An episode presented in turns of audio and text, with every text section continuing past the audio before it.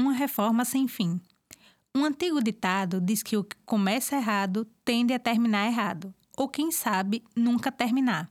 A reforma da Catedral de Aracaju fez aniversário. No último dia 14 de junho, as obras completaram sete anos e esse não deve ser o último aniversário. Já estão previstos mais três anos para essa reforma. Essa é a primeira restauração da igreja, que foi construída em 1862, mas só foi inaugurada 13 anos depois, em 1875. O atraso nas obras dessa igreja seria um karma? A origem da igreja Nossa Senhora da Conceição está ligada à criação da cidade de Aracaju. O então governador da província, Inácio Joaquim Barbosa, contratou o engenheiro Sebastião Basílio Pirro para a missão de criar um plano regulador urbanístico para a cidade. O projeto da Igreja Matriz era grandioso e foi paralisado inúmeras vezes por questões financeiras.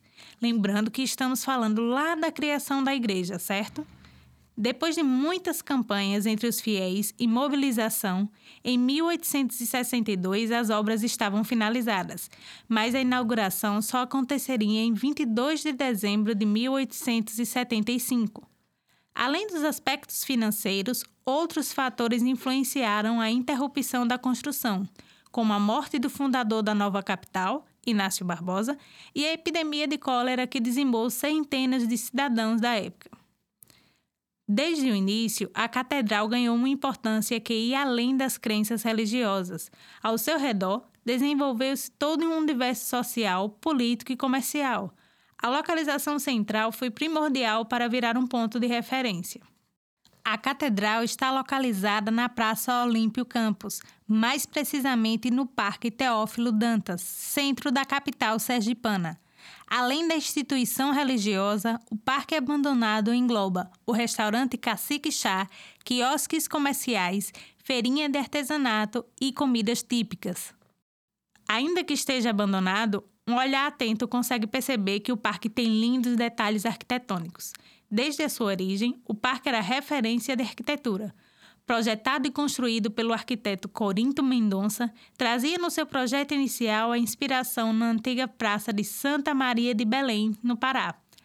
A ornamentação era caracterizada por elementos indígenas e naturais, como taba de índios, lago de ninfas, cascatas, aquários, o local, que durante muitos anos abrigou parques de diversões e até um zoológico, atualmente está completamente abandonado, fadado à ocupação marginal.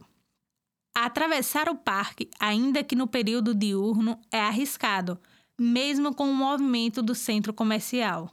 Durante a noite, passar pela região em segurança é tarefa arriscada, já que o local não dispõe de iluminação nem segurança. As árvores frondosas confundem a visualização e os velhos tapumes que rodeiam a catedral só dificultam a movimentação na praça. Em meio a tanto abandono, a catedral surge suntuosa. O desgaste presente em toda a praça parece ter adentrado as enormes portas da igreja e penetrado em seu interior. Sua arquitetura está ligada aos elementos marcantes do neoclassicismo e do neogótico, as torres, as imagens sacras, o piso, estava tudo em péssimo estado de conservação. A igreja já tinha 150 anos quando a reforma começou em junho de 2012 e nunca havia passado por nenhuma restauração. A paróquia Nossa Senhora da Conceição foi elevada à condição de catedral em 3 de janeiro de 1910 e tombada a nível estadual em janeiro de 1985. A obra previa a restauração de toda a cobertura, revestimento e pintura das fachadas, recuperação das instalações elétricas, substituição do piso interno, serviços de contenção contra a umidade interno e externo, restauração das esquadrias de madeira e metálicas e dos elementos arquitetônicos característicos das fachadas, revitalização dos banheiros, além da reconstrução da parte externa e pavimentação dos arredores.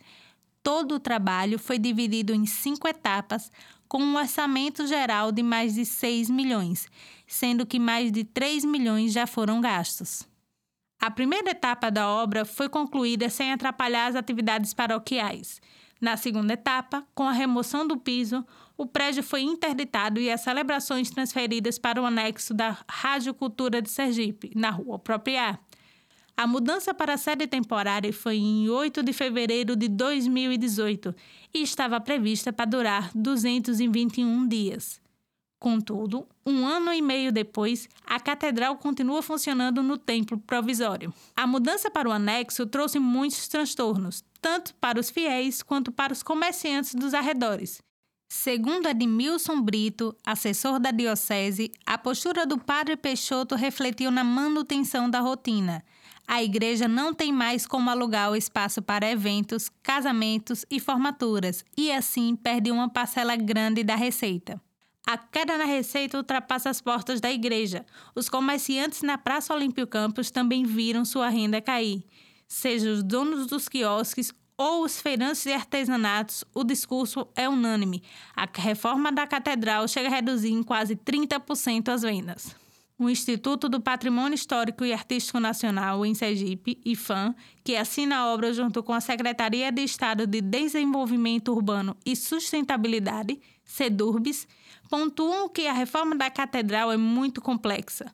O peso histórico das peças e das estruturas exige cuidado e atenção. Aliada à reforma, o Instituto faz a restauração.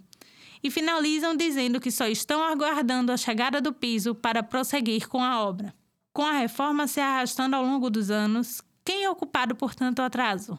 A Ascom da Catedral, o IFAM e a SEDURB apontam dois pontos para o atraso: a complexidade das restaurações e a demora no repasse das verbas provenientes de emendas parlamentares. Essa é uma reportagem do Laboratório de Jornalismo Integrado da Universidade Federal de Sergipe.